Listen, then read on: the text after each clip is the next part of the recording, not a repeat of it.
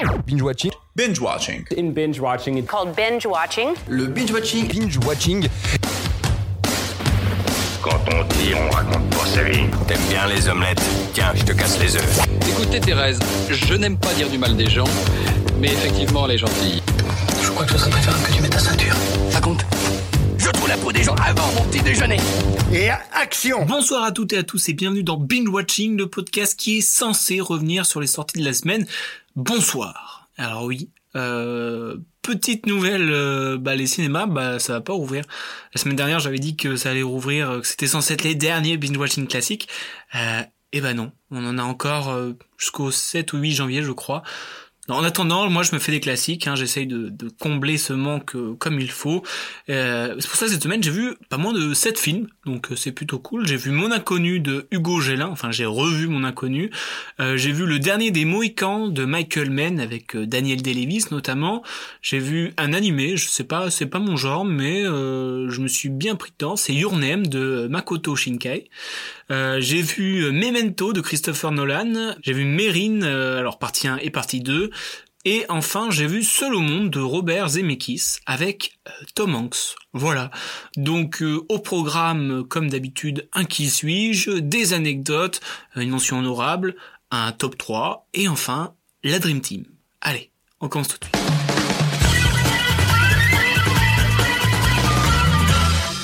Qui suis-je? Alors tout d'abord, j'aimerais revenir sur le qui suis-je de la semaine dernière que euh, j'avais essayé de vous faire deviner. Alors je sais pas si vous avez réussi à, trouver de qui je parlais, mais c'était bien évidemment Daniel D. Levis. Alors si vous avez eu la bonne réponse, bravo, félicitations, on vous applaudit. Et du coup, cette, euh, cette semaine, on passe avec un, nouveau qui suis-je. Pareil, euh, cinq phrases. Si vous trouvez, n'hésitez pas à me dire en commentaire, en message privé, si vous voulez pas qu'on triche sur vous, votre réponse et si vous avez eu la bonne réponse justement.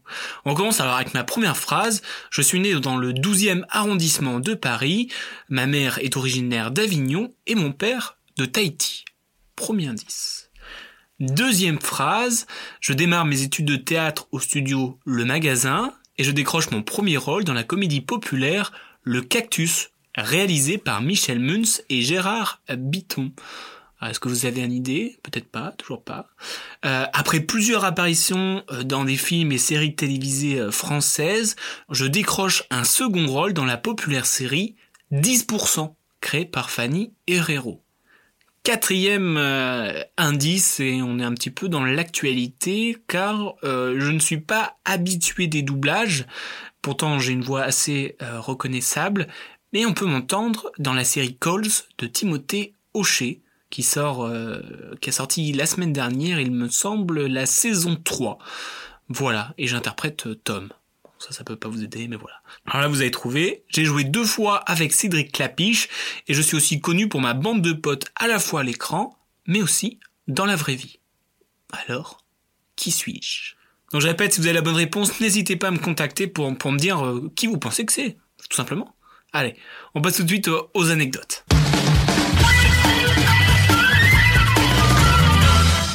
Et pour les anecdotes, j'ai choisi de parler du film Seul au monde de Robert Zemeckis avec un magistral Tom Hanks, mais peut-être que j'en parlerai tout à l'heure.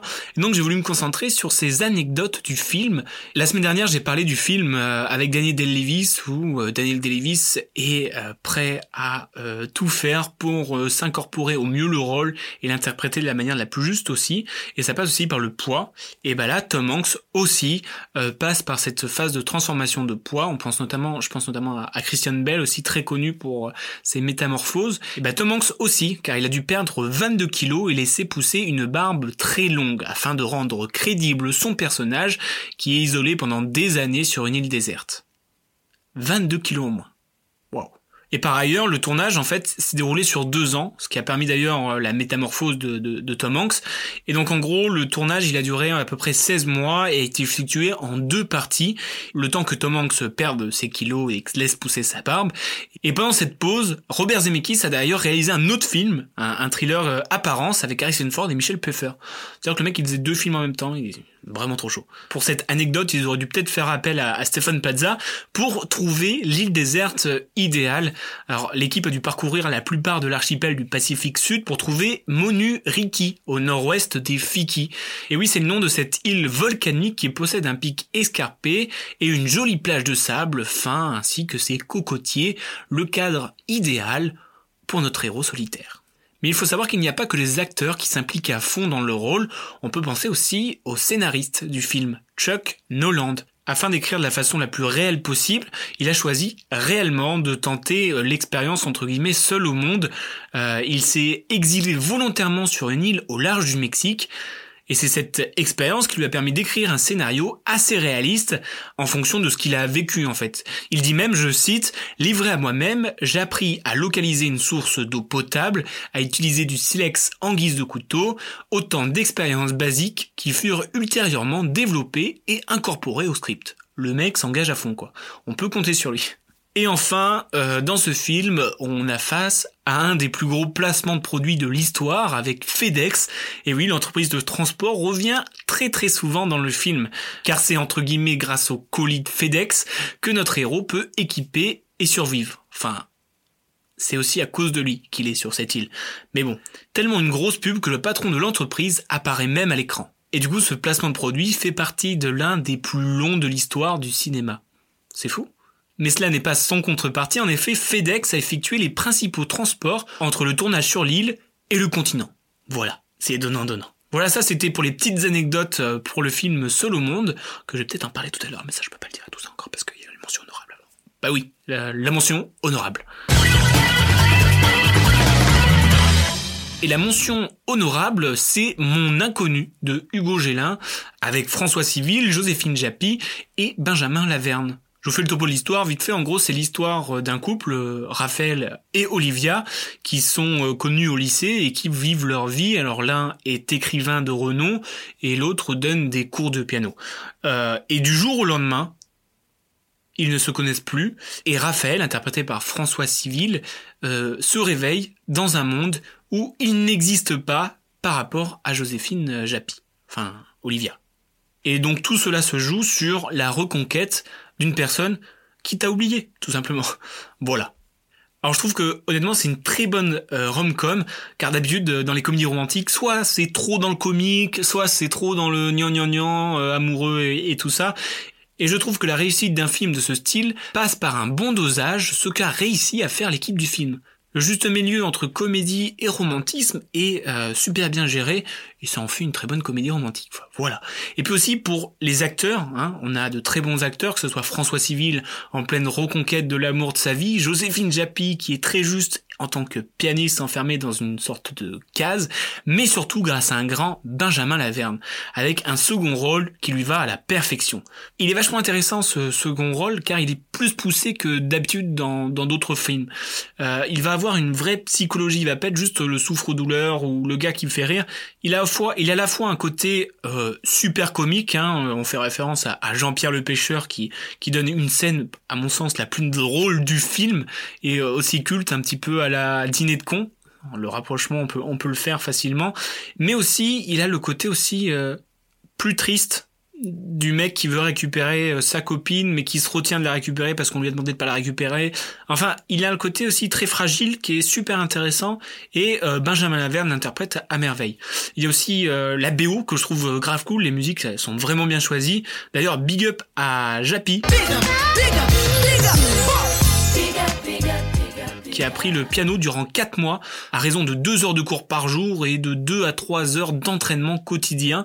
Et euh, ce qui fait que l'actrice était capable de jouer certains morceaux. Donc il y avait, il y avait du Chopin, il y avait des, des grands noms de, de, la musique classique. Ce qui nous donne d'ailleurs euh, une magnifique scène à la fin du film où euh, elle, elle interprète un, morceau et la façon de filmer enfin tout est fait bravo. Voilà juste bravo. Voilà, je vais pas m'attarder.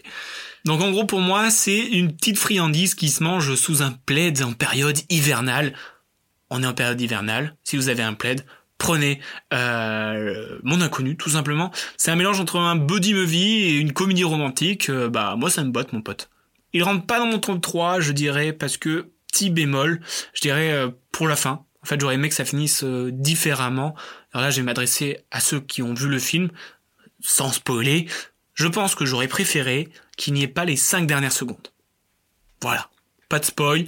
Là, on sait pas ce que j'ai dit. Mais pourtant, ceux qui l'ont vu, ils ont compris. Enfin, j'espère. Il est dans mon top parce que je l'ai vu via euh, Co-Watch et c'était super sympa parce qu'il y avait la présence de Benjamin Laverne et de Hugo Gélin et c'était en fait ils diffusent le film pour euh, tout le monde donc tout le monde regarde en même temps et à la fin comme une avant-première euh, t'as le réalisateur et l'acteur qui nous racontaient des anecdotes sur le film d'ailleurs il nous a parlé d'ailleurs qu'en début de film on voit François Civil et Benjamin Laverne ados et il s'avère que la perruque que porte François Civil, en fait, c'est la même perruque que Jacou la fripouille.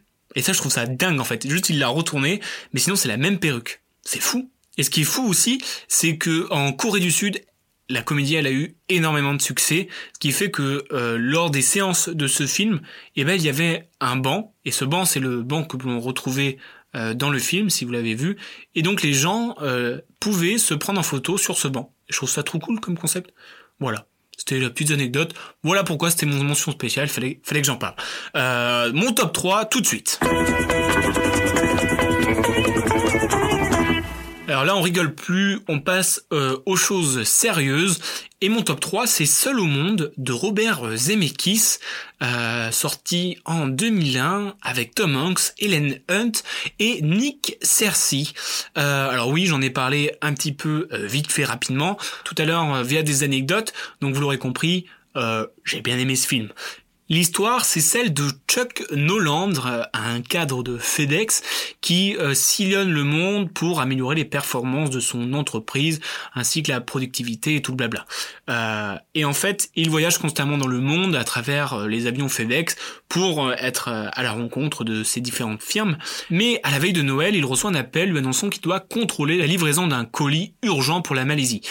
Euh, normalement, il n'en a pas pour longtemps et il reviendra pour fêter euh, le nouvel an si tout va bien. Mais là, le problème, c'est que tout ne va pas bien. En effet, Chuck quitte euh, Los Angeles à bord d'un petit avion, mais au-dessus de l'océan Pacifique, un orage éclate et là, c'est le drame. Le crash est inévitable. Agrippé à un radeau de sauvetage, Chuck s'échoue sur une île déserte. Les jours passent et aucun secours en vue. Et pendant près de 4 ans, le naufragé va tenter de s'adapter à cet environnement assez sauvage. Mais pas par ses bêtes, pas par les intempéries, mais par la terrible épreuve de la solitude. Donc comme je vous l'ai dit, j'étais tout simplement transporté par ce film et je vous le conseille surtout pour un Tom Hanks incroyable, qui en plus d'être le seul survivant d'un crash, il est seul à la caméra. Et pendant près de deux heures, on ne voit euh, bah, que lui. Et en plus, il n'y a presque aucun dialogue, il n'y a presque pas de musique. Tu te retrouves en fait face à Tom Hanks et j'étais impressionné par la force de cet acteur, alias le gars qui te fait chialer car il a perdu un ballon. Ouais, zéro métaphore. Et tu sais que le mec a géré quand tout un film repose sur ses épaules et que le film il est grave cool. Mais super bien amené aussi par euh, la mise en scène euh, subtile de Robert Zemeckis et le sens du détail qui est génial. Je pense notamment à la scène du crash d'avion qui est époustouflante. Je vous dis, on serre les fesses. Et contrairement à mon inconnu, qui est quelque part similaire dans l'histoire. Hein. On rappelle, c'est l'histoire d'un gars qui a perdu son amour, mais que cette dernière pense que lui l'a perdu pour toujours. Enfin, il y a cette dimension de reconstruction de la part de l'âme sœur. Enfin, voilà, de refaire sa vie, même si on ne connaît pas. Enfin, il y a une similitude. Voilà. Bref, la, la fin, je la trouve plus euh, satisfaisante entre guillemets, et elle montre une grande preuve d'humilité alors oui, c'est pas un happy ending, mais c'est un très bon film tout de même. Alors si vous voulez voir une excellente performance de Tom Hanks et de Wilson, oui, il faut dire ce qu'il est, il, joue bien, et bah foncez le voir, il est sur euh, Netflix. Enfin ceux qui, qui ont Netflix, voilà. Et c'est bien mieux que Colanta. Mon top 2 alors mon top 2, j'ai euh, un petit peu triché, ah, je suis désolé, euh, car j'ai vu euh, Mérine partie 1 et Mérine partie 2, et donc je me suis dit, bah tiens, je vais en faire qu'un film. Donc oui, voilà, mon top 2, c'est Mérine euh, dans son intégralité, car c'est presque deux films de deux heures, un film de Jean-François Richer, avec un extraordinaire Vincent Cassel. Alors ce film de Mérine euh, raconte euh, l'histoire de justement Jacques Mérine du début des années 60 au début des années 70 pour le premier. Alors ce film c'est un mélange entre un biopic, un thriller et un polar noir avec un scénario très très bien écrit et qui nous tient en haleine du début à la fin. Et moi, je vais être honnête, je ne, connaissais absolument pas ce Mérine, et c'était vraiment intéressant de voir les événements qui vont pousser euh, le criminel à choisir la, voie du crime, justement, et tout ça accompagné d'un casting exceptionnel, je ne mâche pas mes mots, en commençant par Vincent Cassel, qui est tout simplement extraordinaire. Euh, il, il, interprète euh, Mérine d'une façon euh, époustouflante, euh, l'homme aux mille visages. Alors là, c'est pas Vincent Cassel, mais c'est euh, Mérine a de multiples personnalités, toutes bien cernées par Vincent Cassel. Je crois même qu'il gagne un, un, César pour sa performance. Enfin bref, c'est incroyable. le personnage, en fait, il est connu pour être entre guillemets le, le comme un Robin des Bois des, des, temps modernes. Il a une sorte de charisme en fait, où bah même s'il fait du mal, les gens l'apprécient.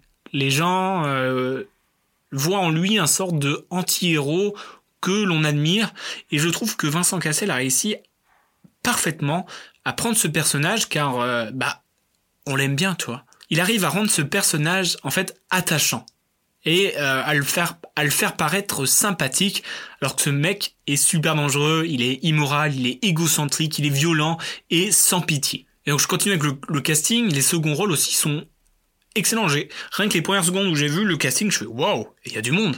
On commence par déjà Gérard Depardieu en, gros rôle de caïd, en, en, sorte de parrain de la mafia. On a une Cécile de France dans le rôle de la, de la petite Anne-Marine Messrine qui est grave cool en mode badass. On a aussi euh, Gilles Lelouch qui joue un des potes de Jacques Mérine et on va de surprise en surprise. Alors ça c'est pour la partie 1. Hein. Après on aura d'autres nouveaux euh, second rôles extraordinaires et euh, je trouve que les scènes d'action aussi elles sont euh, grave bien faites hein, et le tout accompagné bah d'un humour finalement comme je le disais, le côté charismatique de la part de Jacques Mérine est très bien retranscrit à l'écran parce que tu kiffes le personnage alors qu'il faut pas le kiffer, c'est ouf je trouve. Et le tout accompagné d'une BO qui colle à merveille à l'ambiance du film. Euh, dans le deuxième volet, euh, toujours bien retranscrit, on voit, je vois pas d'énormes différences entre les deux. Pour moi, c'est presque un, un seul film que tu peux regarder d'une traite, mais bon, 4 heures, ça fait long. Et euh, dans le deuxième volet, en fait, on voit plus euh, sa façon d'agir face aux, aux, médias, face aux policiers, face à la France finalement. Et donc, on voit son côté, euh, il veut être euh, entre guillemets glorifié. Enfin, c'est c'est très complexe comme personnage et c'est très bien décrit à l'écran. Et, euh, et, donc du coup, on voit qu'il est prêt à tout pour se faire connaître et reconnaître auprès du grand public. Il va euh, péter un scandale si on dit du mal de lui dans la presse. Euh, il va être à l'affût de chaque nouveauté sur le journal. Il va péter un scandale s'il ne fait pas la une d'un des, magazines. Euh, et donc pour cela, on voit que Jacques Mérine va commettre des coups sanglants qui feront euh, la une des presses. Il va même donner des interviews. Et ça, je trouve ça ouf pour un gangster de donner des interviews. C'est dingue. Bref, je ne peux que vous dire d'aller euh, mater Jacques Mérine. L'instinct de mort est ennemi public numéro un. En plus, il y a des scènes, je trouve la, la scène du tribunal, elle est excellente. Les scènes d'évasion de ces des prisons sont ouf. Et le tout bah, retrace un petit peu cette légende de Jacques Messrine et, et, je vous conseille de ouf. Alors je vous avoue que après j'ai pas pu m'en empêcher de d'aller voir qui était ce gars pour de vrai avec les images d'archives, euh, etc. Donc euh, c'est euh, c'est passionnant. Voilà, c'est le mot, c'est passionnant. Et tout de suite, on va passer au top 1, que j'ai tout, autant trouvé passionnant. C'est Memento de Christopher Nolan. Alors Memento, ça raconte l'histoire de Leonard Shelby qui n'a qu'une idée en tête, traquer l'homme qui a violé et assassiné sa femme afin de se venger. Bon, sa recherche du meurtrier est rendue plus difficile par le fait qu'il souffre d'une forme rare et incurable d'amnésie. En fait, en gros, il se souvient de son passé plus lointain, mais sur la mémoire à court terme, bah c'est fini. Donc c'est tous les euh, quarts d'heure, toutes les demi-heures. Il ne sait plus où il se trouve, où il va et pourquoi. Et donc pour ne pas perdre son objectif euh, de retrouver l'assassin de sa femme, il a structuré sa vie avec des fiches, des notes, des photos et même des tatouages sur le corps. Et c'est ce qui l'aide en gros à garder contact avec sa mission, à retenir les informations et à garder une trace sur ce qu'il fait, sur qui il rencontre et sur les faits auxquels il a affaire. Et honnêtement, Memento, c'est l'un des thrillers les plus intelligents que j'ai pu voir. Et cela est dû par euh, le schéma un petit peu narratif qui est innovant et qui est l'élément principal qui fait la force de ce, euh, de ce thriller. En fait, l'histoire est euh, montée d'une manière assez particulière. Donc en gros, on voit la fin en premier, et euh, à chaque perte de mémoire, on revient en arrière, on revient en arrière, etc., etc. Mais en même temps, de, en noir et blanc, on va voir une autre séquence, mais vers l'avant. Alors oui, ça va pas être compliqué, je vous vois déjà froncer les sourcils, mais c'est assez fluide euh, à l'écran, je vous l'assure. Euh, et en fait, on va euh, revenir et avancer jusqu'à ce que le noir et blanc arrive à hauteur du couleur. Voilà. J'espère que j'ai été assez clair. Et ce que je trouve super fort, c'est que à chaque fois qu'on remonte dans le temps, on en apprend un peu plus et on mène nous-mêmes notre propre enquête. Donc on arrive à apprendre des choses en allant vers le passé. Ouais, je, là vous me dites, mais qu'est-ce qu'il raconte Je Ouais, je sais, c'est un peu compliqué, mais c'est super bien fait. Euh, Faites-moi confiance, foncez le voir. Et donc les choses qu'on apprend, ça va être euh, des personnages. À chaque fois qu'il y a un nouveau personnage, on va se demander comment il l'a rencontré, d'où il vient, qui est-il. Ce qui fait que à, chaque remontée, il y a beaucoup de retournements de situation qui jouent avec cette fameuse quête de euh, Léonard. Et euh, à chaque fois, les éléments qu'on a, ça le forme un, un, tout qui nous permet de nous-mêmes faire notre propre enquête. Et je trouve ça super cool. Les acteurs que je n'avais pas vus ailleurs, comme euh, Guy Pearce ou euh, Carrie Ann Moss ou euh, euh, Joe Pantoliano, eh ben ils font une performance d'acteur super bien. Ils sont super forts. Non, et j'aime beaucoup le, le message du film entre guillemets que euh, une personne d'un handicap, plus le fait de mal vivre une situation, euh, se rendent très vulnérables par rapport à ceux qui en tirent profit. Et donc on se demande qu'est-ce qui est le plus handicapant, l'handicap en tant que tel, ou tout ce qui l'entoure. Et la façon dont c'est fait, c'est bien amené. Voilà. J'aime aussi le côté fin ouverte, où à la fin du film on fait attends, mais c'est-à-dire que ça, que ça, que ça. Et là, on s'imagine euh, 10 000 plans, on va regarder des théories, et euh, c'est une, une fin où toi-même, tu peux te dire, euh, moi je pense que c'est ça. Et il y a le côté doute qui plane, qui est super intéressant, et que moi j'aime beaucoup euh, réfléchir et me dire, mais attends, mais s'il avait fait ça, c'est pas possible que ce soit cette théorie. Et j'aime beaucoup les films à théorie. Bon, bien sûr, faut euh, ne pas être dans, faut être dans le bon mood. Hein, il faut être prêt à regarder un film Memento. On va dire, c'est comme du Tenet, comme du Inception. C'est, il faut euh, être prêt à ce qu'on regarde, je pense. Si on pense voir une comédie française et qu'on tombe sur Memento, je pense qu'on va pas l'accueillir de la même façon.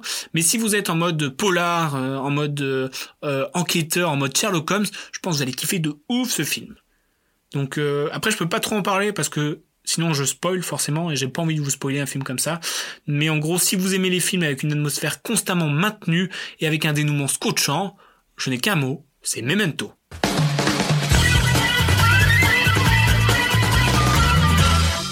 Voilà, c'était le top 3. On finit par le Dream Team euh, habituel.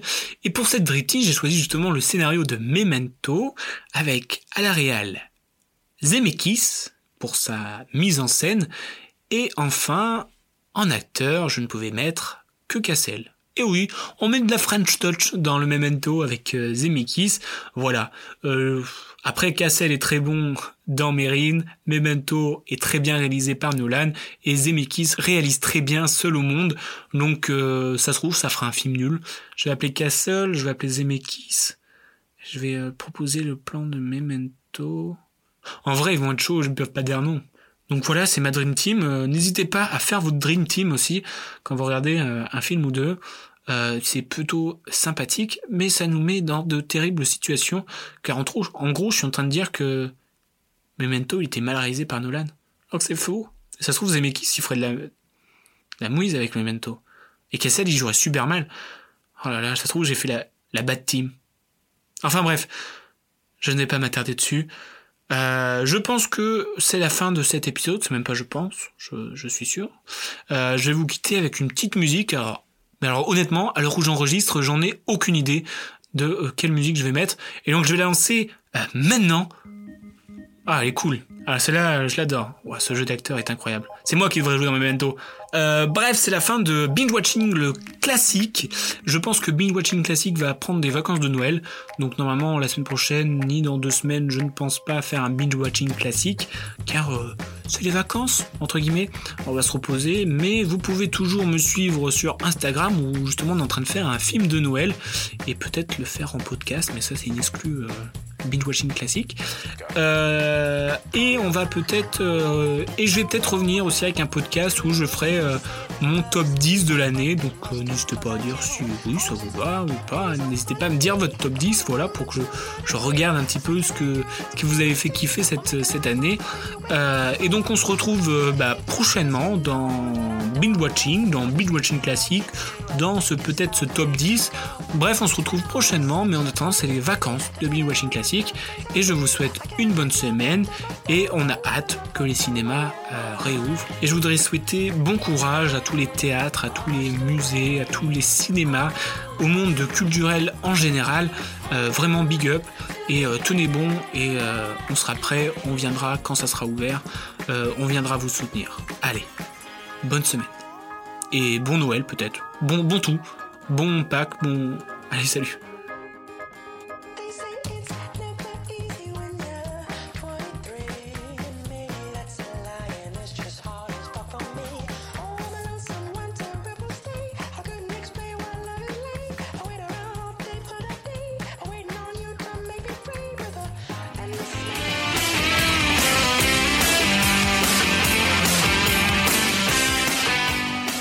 Mais en tout cas, c'est, c'est pas le mien, donc c'est pas le bon. Tu vois ce que je veux dire